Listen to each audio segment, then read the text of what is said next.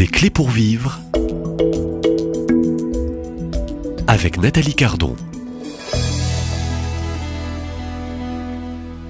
La petite voix de Thérèse de l'Enfant Jésus, c'est le titre de cet ouvrage aux éditions du Carmel, dont je reçois l'auteur euh, depuis, le, depuis quelques jours. Euh, c'est un temps consacré à ce docteur de l'Église, docteur de l'amour, cette science de l'amour, cette, cette confiance illimitée en la miséricorde euh, du bon Dieu. Je relis un, petit texte de votre ouvrage. Je vous salue tout de suite. Bonjour, frère Jean-Gabriel. Bonjour, Nathalie. Donc, je rappelle que vous êtes prieur du couvent des Carmes à Toulouse et que l'on peut venir aussi euh, prier, prier ah tout bah, simplement. Oui, oui. Euh, la chapelle est ouverte de 6h du matin jusqu'à 21h du soir. Non-stop. Euh, non-stop. Voilà. Est-ce que vous êtes ouvert au public? Absolument. Oui. Donc, Pour les messes, les offices et les, même les, les, oraisons communautaires. Voilà, donc, Très bien. Donc tout est dit. Alors je reprendrai page 30 de votre petit ouvrage. Cette parole encore, on, ne se lasse pas de, de, de, lire Thérèse.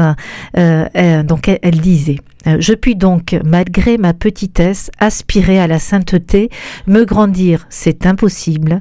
Je dois me supporter tel que je suis avec toutes mes imperfections.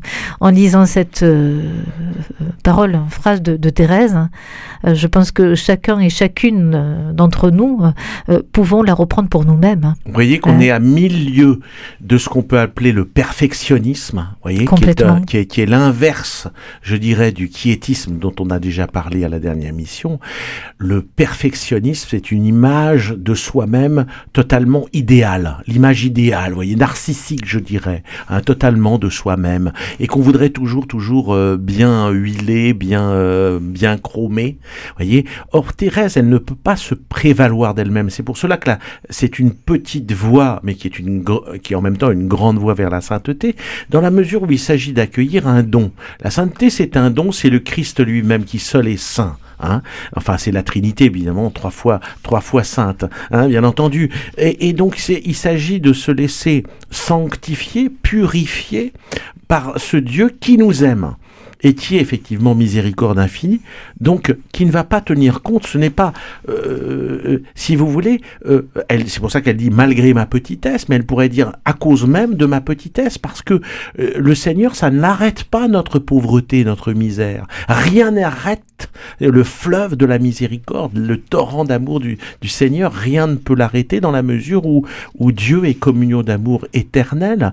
Et si ce qui peut l'arrêter, c'est le péché, c'est-à-dire comme le, euh, le chanoine Combe, grand commentateur de Thérèse que j'ai déjà cité, euh, c'est la digue que je peux opposer, le péché, c'est le digue de ma volonté propre que je puis opposer à l'océan de la miséricorde. C'est une très belle eh image. C'est la seule, vous voyez, la seule digue, c'est que finalement, je ne veux pas que Dieu, à la place de mettre la volonté de Dieu à la place de ma volonté propre. Et, voyez, et cela, euh, euh, c'est la condition même de l'amour et de la miséricorde aussi. La miséricorde ne fait pas fi de notre liberté, ni notre, donc de notre responsabilité. Ça, c'est, c'est une vision fausse de la miséricorde, voyez. Il y a miséricorde et vérité qui vont de pair, voyez. Hein, et pour ça que c'est tout à fait euh, justifié que les victimes, par exemple, d'emprise, quelle qu'elle soit à l'heure actuelle, demandent, demandent justice. Mais c'est tout à fait normal qu'elles demandent justice. Et on peut pas dire, bah non, écoutez, c'est bon, euh, euh, c'est bon parce que d'une certaine manière, ben voilà, c'est enterré, c'est du passé voyez. Euh, et puis Dieu est miséricordieux. Euh, c'est vrai qu'il faut pardonner, on est bien d'accord. Hein. Il faut pas s'acharner non plus sur les bourreaux, mais il faut quand même, euh, voyez, il y a une vérité à avoir dans la mesure où on, par exemple, on ne redonne pas une une paroisse à, un prêtre. On a bien vu justement, mmh. ça fait partie du rapport de la SIAZ, hein, une paroisse à un prêtre qu'on sait qui a des des, des, des, des, des, dérives et de, enfin grave en plus criminel si c'est de l'ordre de la pédocriminalité, de la pédophilie, voyez Comment est-ce qu'on peut, voyez, miséricorde, la miséricorde ne fait pas euh, fi de la vérité. Tout à fait, alors on entend bien que cette vérité dans la miséricorde a besoin aussi de la vérité, mais dans une justice. Oui, absolument. Hein Et cette justice-là, c'est ce qu'il faut bien comprendre, hein. c'est vrai parce que c'est le nœud, je dirais, théologique, théologal ou théologique de la petite Thérèse, c'est que cette justice, elle ne peut pas venir de nous voyez, cette justice, c'est Dieu qui nous rend juste, et ça s'appelle la grâce. Et vous avez le concile de, euh, Trente qui justement dans le débat qui l'opposait, qui opposait toute l'Église aux luthériens hein, de l'époque, enfin de, de, de, Luther et des luthériens qui, qui disaient justement, mais euh, vous ne faites pas droit, euh, vous vous achetez la grâce d'une certaine manière avec le, vous savez les, les indulgences, etc., le trafic des indulgences.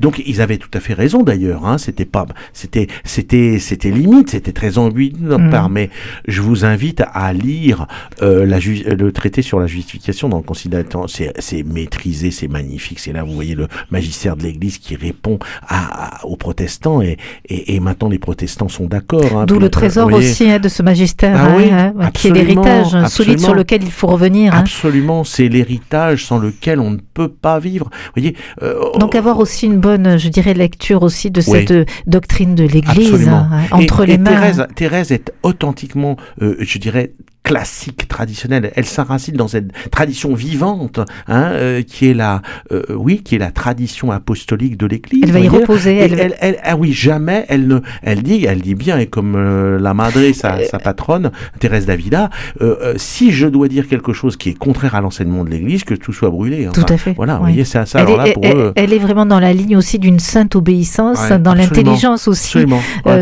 oui, hein, c'est une véritable théologienne. Elle a une doctrine à apporter elle c'est pas pour rien qu'elle est docteur d'église. Moi, j'ai beaucoup plaidé, hein, avec d'autres, Guy Gaucher, etc., pour le doctorat de la petite Thérèse, parce que je crois qu'elle a vraiment, s'il y a vraiment une doctrine à, à, à, à diffuser, diffuser à l'heure actuelle, je crois que c'est, c'est, c'est vraiment, vraiment la petite Thérèse qu'il faut, qu'il faut voir. Parce, que puisqu'on parle de doctrine, euh, il y a des, des dérives, justement, aujourd'hui dans la théologie, parmi les théologiens. Il y a des dérives au niveau théologique, mais il y a aussi, vous le savez bien, des dérives au niveau euh, psychospirituel, au niveau, euh, au niveau des abus d'emprise sexuelle et bisexuelle, vous voyez, euh, les deux en général sont liés, vous voyez, hein, et puis euh, de, il y a une dérive quiétiste aussi hein, dans, dans la spiritualité.